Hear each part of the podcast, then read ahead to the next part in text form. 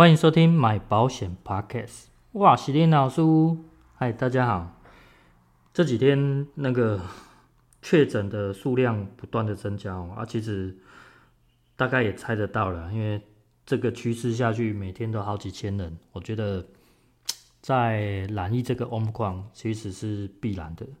那我觉得，但也不用太害怕，是因为它未来可能比较趋向于像流感的方式啊。哦，就大家应该都都会得过一轮，那症状会如何，或者是说呃影响大不大，可能就是看个人的体质的部分。好，那最近也有很多新闻也好，网络的谣言也好，我觉得有一些是不太正确的，然后所以想要整理一下，跟大家。做一个比较正确的说明啊，哦，这是我想要整理这一集告诉大家分享的原因，这样子。好，那先跟大家讲一下这个，第一个就是关于这个防疫保单里面的一些给付项目。那给付项目有一些可能业务会讲的比较夸张，所以我想说跟大家说明一下。好，那第一个就是关于这个法定传染病的这个隔离补偿金的部分。其实这一笔的话。大概是在防疫保单里面最容易取得的哦，因为你只要可能去到某一个地方，然后跟呃染疫者重叠的话，就可能被匡列隔离了哦，所以这一笔算是大家会比较觉得比较有机会拿得到的啦。哦，那现在也不是说拿不拿得到的问题，你背无背不的不知啊哦。好，那怎么样取得这个？呃，隔离补偿金的申请呢，申请理赔呢，就是你必须要卫生单位所发放的这个隔离通知单。哦，那原则上寄发的也好，或者是简讯传来的这个连结也好，哦，那原则上如果是简讯的话，我觉得更方便了，因为你就点点击这个连结，然后去下载这个电子档，然后将它列印出来。哦，在未来你在申请。跟保险公司申请这个理赔的时候，你只要呃用列印的方式，然后寄送给他，哦，大大致上这样就 OK 了。那如果你只有收到纸本的这个只有一张的话，未来你也在申请一家过后，你也该请他退回来给你哦。如果你要申请第二家的话，哦，大概是这样子。那还有另外一个比较特别要排除，就是说，如果你是从国外回来需要隔离十四天的。这个东西就不在这个给付项目之内哦，给付范围之内。OK，那第二个是关于这个法定传染病确诊染疫之后的这个补偿金哦。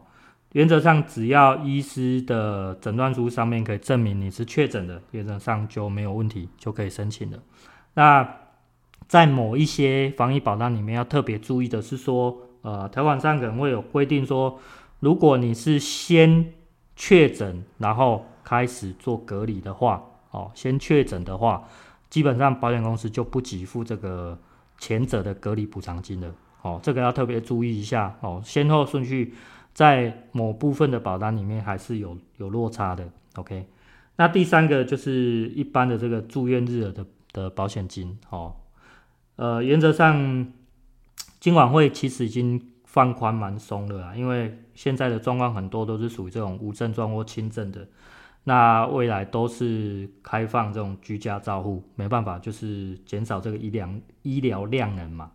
好，那所以如果你是呃属于这个居家照护、在家照护的情况，还是可以比照一般住院去申请这个住院日额的保险金。好，这个在这一块防疫保单是没有问题的哦。好，那第二个问题是说。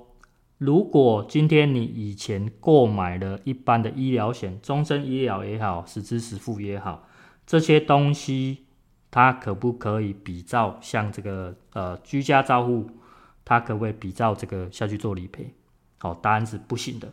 好，确定答案是不行的，因为在这一点呃，保险局的副局长有出来做做做更正，是说他只有限防疫保单。哦，居家照护这一块只有限防疫保单可以这样子比照办理，哦，那其他的呃一般的医疗保单是不行的，哦，啊，你也可以想想看，如果你今天已经有这些 终身医疗或实支实付的话，那你干嘛买防疫保单，对吗？如果如果你认为那些可以赔的话，那买防疫保单的的人不是都都是傻子，都是白痴，那不是很奇怪吗？好，那你的一般的这种医疗型的这些保单哦，医疗险这些，在哪一些状况下可以开放理赔？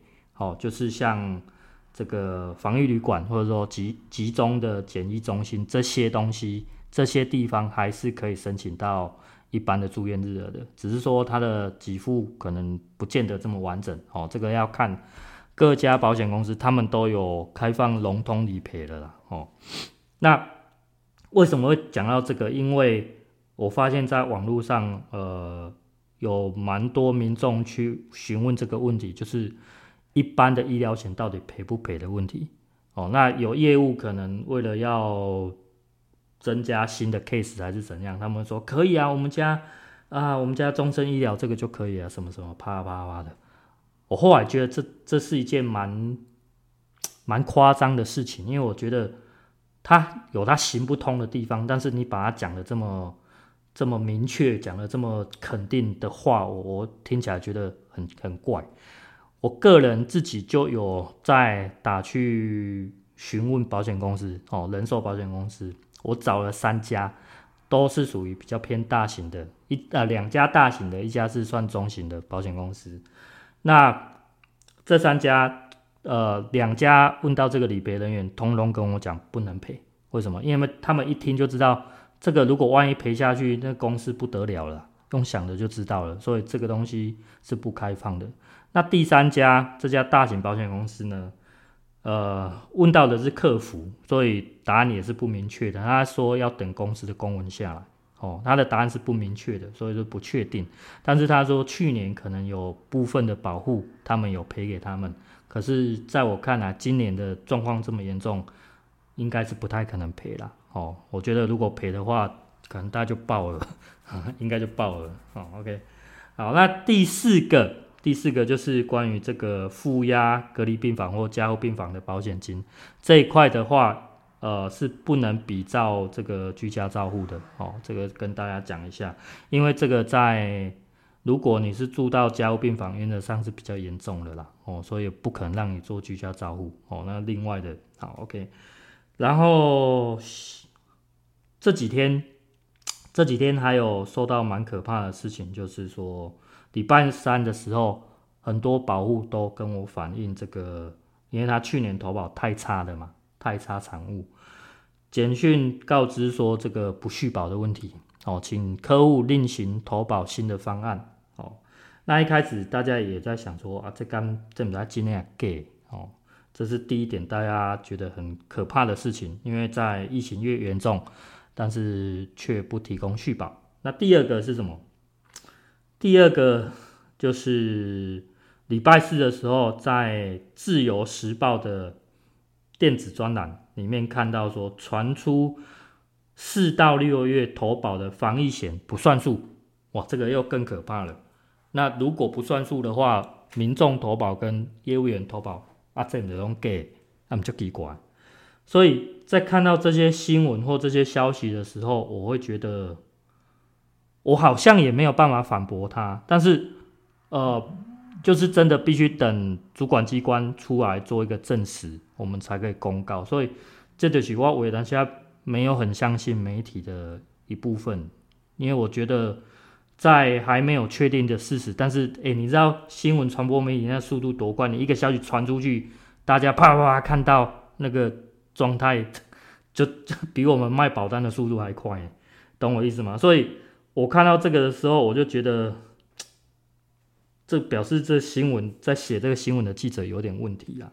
哦，OK，好，那没关系，反正就是跟大家做一个正确说明说，在礼拜四的当天下午，这个监管会有发新闻稿出来说，证实《自由时报》这个新闻呃消息是错误的，哦，消息是错误的，然后呃还有太差产的这个续保的问题。好，续保的问题，原则上，你如果是已经缴交保费，表示保险公司已经收取保费，那表示你的保险契约就是成立了。哦，如果你在收到，嗯，可能三月份就已经，呃，在开始续保啊，已经缴保费，这个部分是没有问题的。那之后的话，未收取保费，可能就要比照保险公司的新的方案去走。哦，那金管会有去提到这个问题啦，就是说，因为保险公司现在这个染疫的风险过高，所以风险的未未纳量以及这个保险费的这个保险费率的适足性，哦。必须去适时的检视他们的商品的合理性，然后去做调整。所以这个也是在保险公司的合理范围哦，合理范围。但是虽然是讲合理范围，但是心里我觉得还是很干哦，我是就干的。这个我后面我等一下想要跟大家讲，就是说，换做我，我如果自己是投保太差的，我我我心里也会很生气，因为。呃，那个感觉是不舒服的，哦，那但是今年这一次遇到太差的，第一个我没有投保他们家，那第二个是我在几年前其实已经看到这这样的状况了，出现在产物公司，那我自己也很无奈，我跟大家分享，哦，不管是两三年前的伤害险也好，哦，那个造差公司的哦，造差。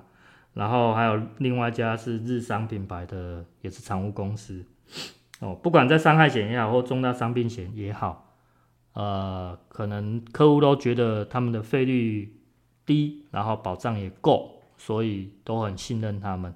可是，在隔年的续保的时候，通通都是通知跟太差这次一样的状况。第一个，如果你要续保，可以，我提供新的方案给你，保障变烂，然后保费变贵。